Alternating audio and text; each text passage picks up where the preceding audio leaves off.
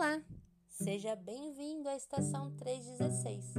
Hoje falaremos sobre Tito, homem que exerceu um importante papel nos primeiros anos da Igreja de Cristo. Veremos como a sua conduta nos ensina sobre fidelidade, serviço e dedicação na obra do Senhor. O versículo de base para esta reflexão será o de 2 Coríntios 8, 23, em que Paulo dá a seguinte informação sobre Tito. Quanto a Tito, é meu companheiro e cooperador para convosco.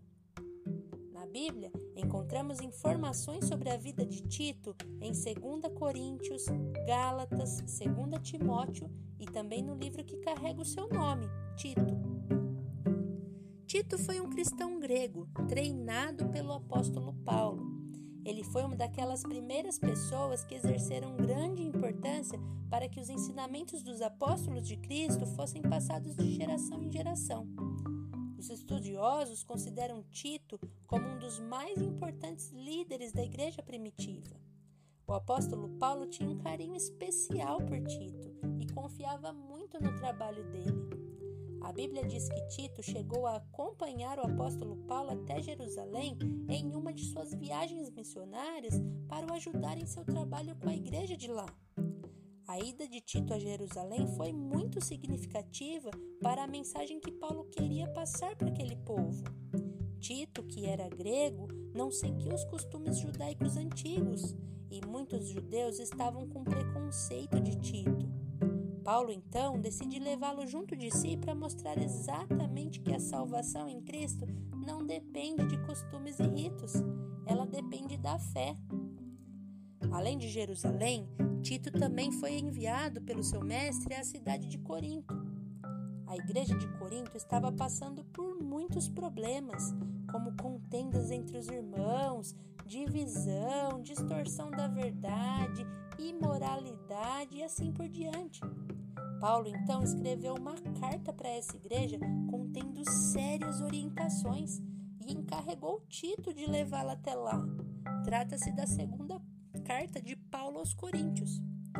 Tito então foi obediente ao seu mestre e levou aquela carta com muita responsabilidade, demonstrando total zelo no serviço do Senhor. Tito é apresentado na Bíblia como um homem sempre pronto e disposto a fazer a obra de Deus. Ele seguiu os passos de seu mestre, foi um discípulo verdadeiro. Depois, ele também foi levado à ilha de Creta.